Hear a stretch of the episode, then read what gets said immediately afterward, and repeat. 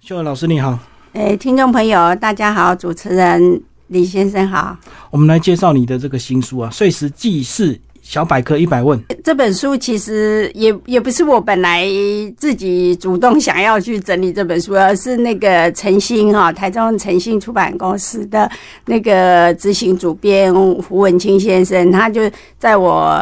图解台湾问属小百科在二零二二零年出版之后哈，那他就希望说我能够。再整理一本，他他，因为他上次也是他建议我用一问一答的方式来写书哈，那他觉得这种一问一答的方式的写书方式，就是会帮助读者阅读有产生另外一种变化的乐趣啊，所以他希望我既。诶，图解台湾问属小百科之后，能够再出一本类似写问答一问一答的方式，再来呈现一本有关节气或民俗这方面的书啊。我后来想想，因为我我如果要写，一定要我擅长，然后再就是。呃，我手我手边跟我先生谢仲荣老师手边，我们拍摄的图片累积的图片也能够提供配图，然后让读者能够方便或更迅速了解的题材。所以我后来就想到说啊，不然就朝朝向写图解台湾碎石记事一百就小百科，叫图解台湾碎石记事小百科这样的方式来呈现这本书，这样子。所以等于这个除了文化学书又加了这个碎石这个主题，就对。哎，对，因为在在我们一般哈，我们正常就是说在台湾的传统的文化环境里面，如果是这样成长的，我们可能都会有哎过节啊，过年过节，还有。各种祭诶岁时祭祀，就是逢年过节的祭拜。那你从什么催告停供生，然后元宵节要祭拜啊。元宵节除了我们要答谢那个天官大帝的赐福，那我们也也要那个祭拜祖先地基主，因为一般有祭拜。祖先的日子几乎就要拜第几祖，所以家里家里就会有一些就是这些祭祀活动。那这些过年过节的节日，在我们民间的家庭里面，只要你不是信其他宗教，什么基督教 或者什么呃佛教或者什么回教之类，那一般传统民间信仰的或道教徒，几乎都会过着这。依照这种节庆的日子在过节，那初一十五要拜拜，或初二十六要叩关，好就犒赏五营兵将，庇佑我们行车平安或路途平安。就说有很多神明或祖祖先在庇佑着我们的日常的顺遂哈，所以就是会。我会觉得说，我们把我们这种传统的那种诶碎石的文化里面的祭祀相关的哦，再把它整理出来，然后这样就会蛮有趣的。那那当然这本书哈，其实是最早是源于我二零零四年还有一本也是诚心公司出版的哈，那就是诶台湾民俗节庆，然后在二零一五年又改也改新版。图又加图解台湾民俗节庆哈，这样的书里面就有介绍一些各种节日的典典故。那我我这一本书其实是可以当做是那本它图解台湾民俗节庆的延续的延伸读阅读书。那因为我们以前在那样的书里面有一些，嗯，因为你可能涉涉及。整篇的结构架构，然后到文字量、图片量的问题，那有一些。其他其实也很有趣的问题，你便没办法在那本书里面去详细交代。那再加上后来我们这么多年的累积，你我可能也会觉得，慢慢从这种实际的生活哈，还有我们的在实际实践祭拜的过程的学习种种过程，也可能会累积出一些哎，觉得说很有趣的那一些比较一般没有提到的问题。可是我们可能都要这么做。啊，然后我就觉得说，那我可以在这一本呃《图解台湾碎石记事小百科》里面来做一种补充，然后也提出一百个问题，然后又用问题的方式来了解，然后来尝试着回答。然后把一些相关的内容呈现给大家，希望说能提供给读者一个比较有趣的阅阅读与学习方式，这样。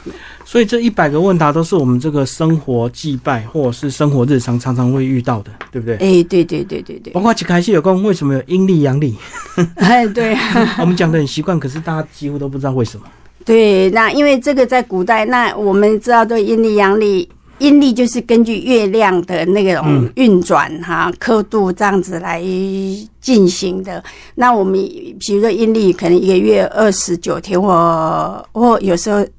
三十天，有时候是二十八天。那阳历的可能就是会有三十三十一天。对，这是根据太阳太阳的运转刻度这样子来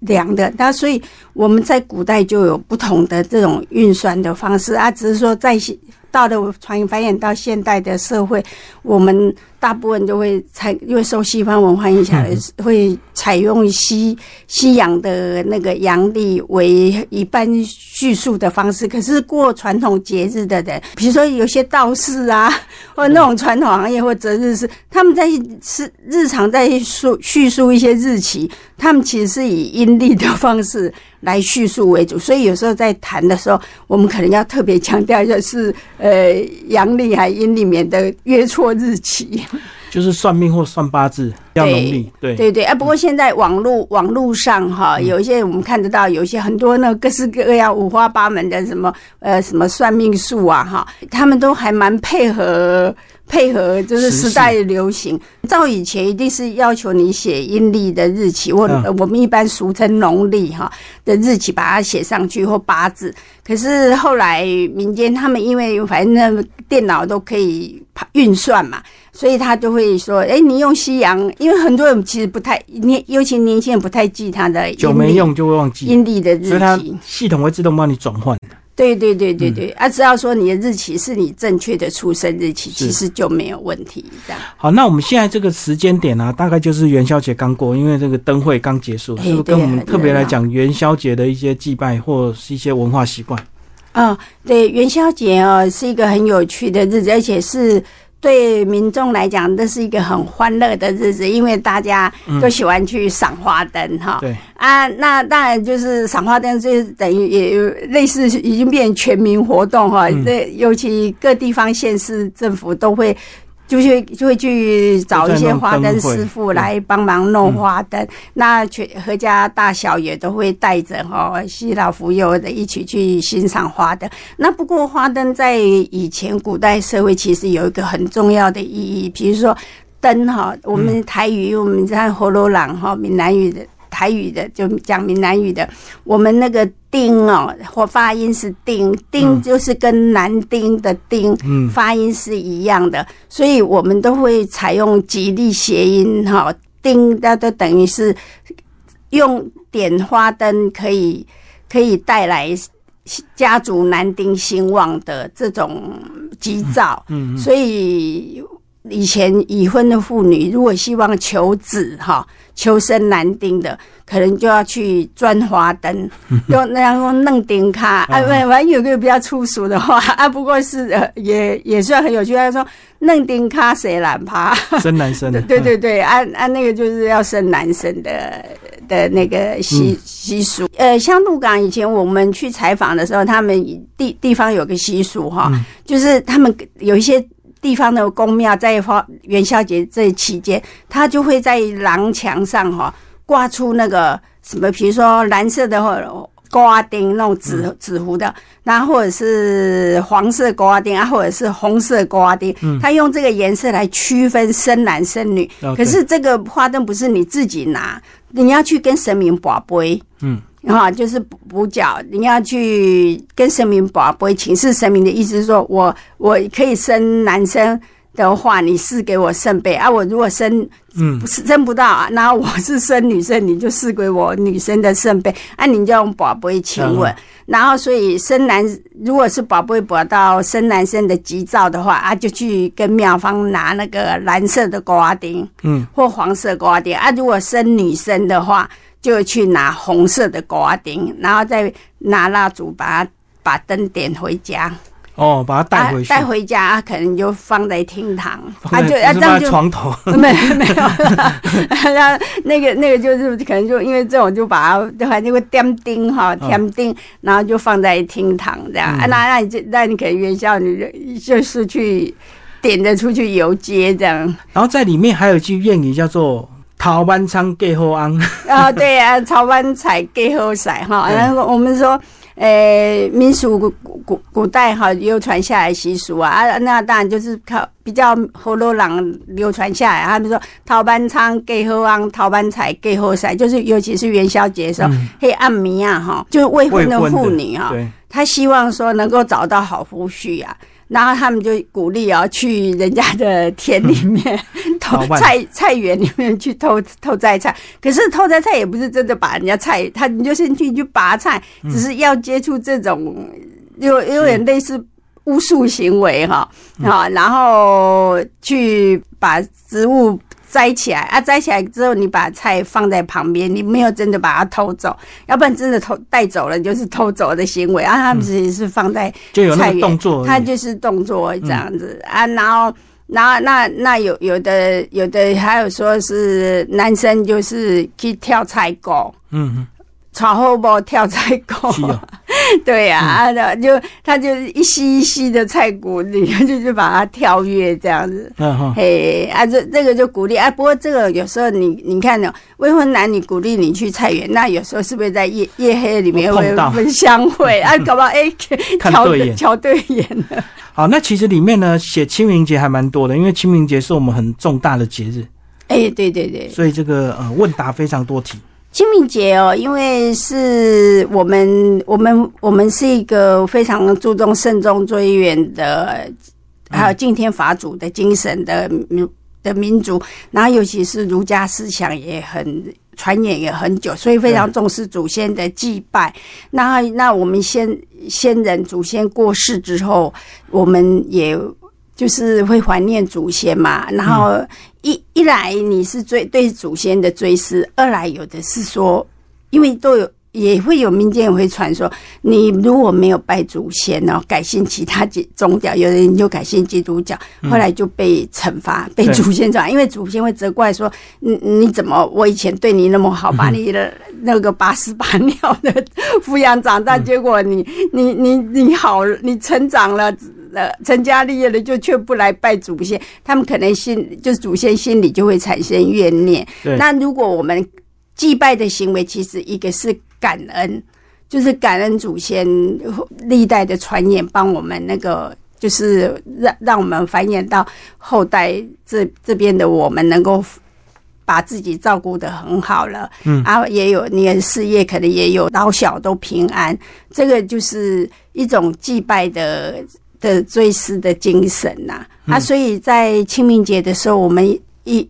有分家庭的祭拜跟坟墓区或纳古塔区的祭拜哦，不同方式。对对，不同方式啊。那我们以前在还没有那个火化的纳古塔那么普遍流行之前，大部分都是土葬嘛。对。所以以前大家都是呃，到清明节，大家可能就要拿着锄头、除草、除草、扫墓的那些工具，还有你要祭拜的贡品啊，等人一家大小哈，就带着去你们的祖坟的。区域啊，可能你历代祖先传言传言比较近代的，比较知道的，因为有些祖坟可能历时间太久远也可能也不找不到，或或流流失掉了。然后那我们比较近代的祖先，我们就要一幕一幕的去扫啊啊，一般可能。大部分人家都上午就出发了，嗯嗯，上午就出来，因为有些人是说比较阴，下午入阴的时间不要去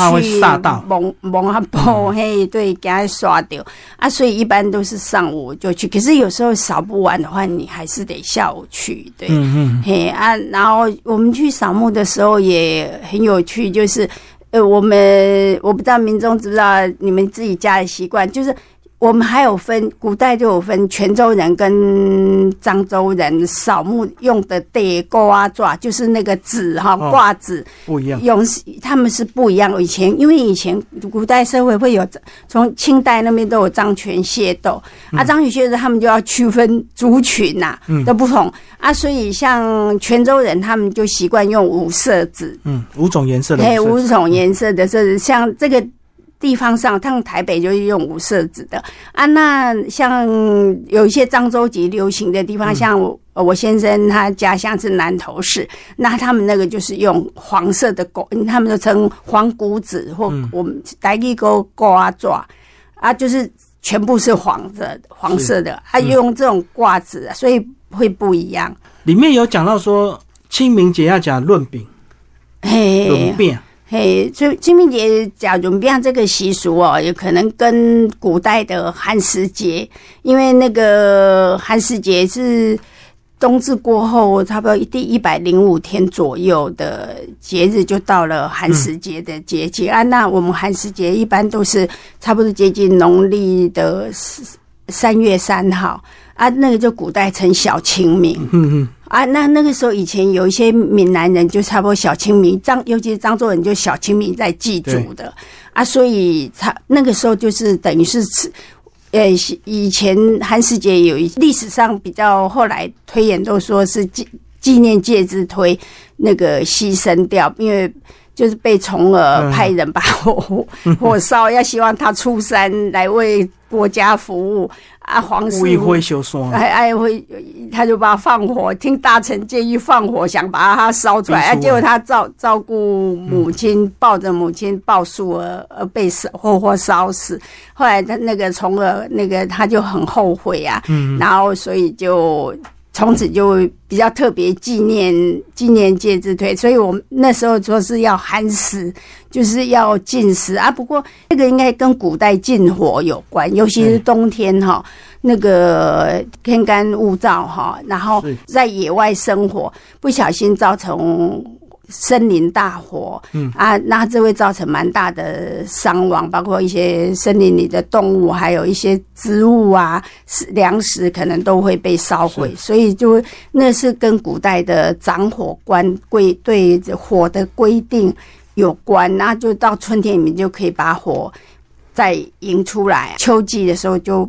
就把火藏起来。嗯收收就野外等于是进野外的火啊，所以后来就会变比较跟寒食吃冷食有没有？冬天以后，，对，对对对，啊春春天寒食等于春初之前那一段也都还是吃冷食的艺术有关。那其实呢里面一百问这个大家可以就你有兴趣的去看，就看起来比较轻松。对呀、那最近呢，因为这个马祖啊白沙屯刚结束，那其实今年呢就看到很多人这个疫情解封之后，几十万人。啊，真的有弄丢卡的哇，哎，对所以弄丢卡过去也是求平安的一个方法嘛。诶，弄给我看哈，我们要弄给我看哈几种方式，有一种方式是说把轿子固定在定点，嗯，大家它架高，比如说用板凳架高哈，然后嗯啊大那它不是用流动型的，而是你就依序就 北鬼，分伏在地上，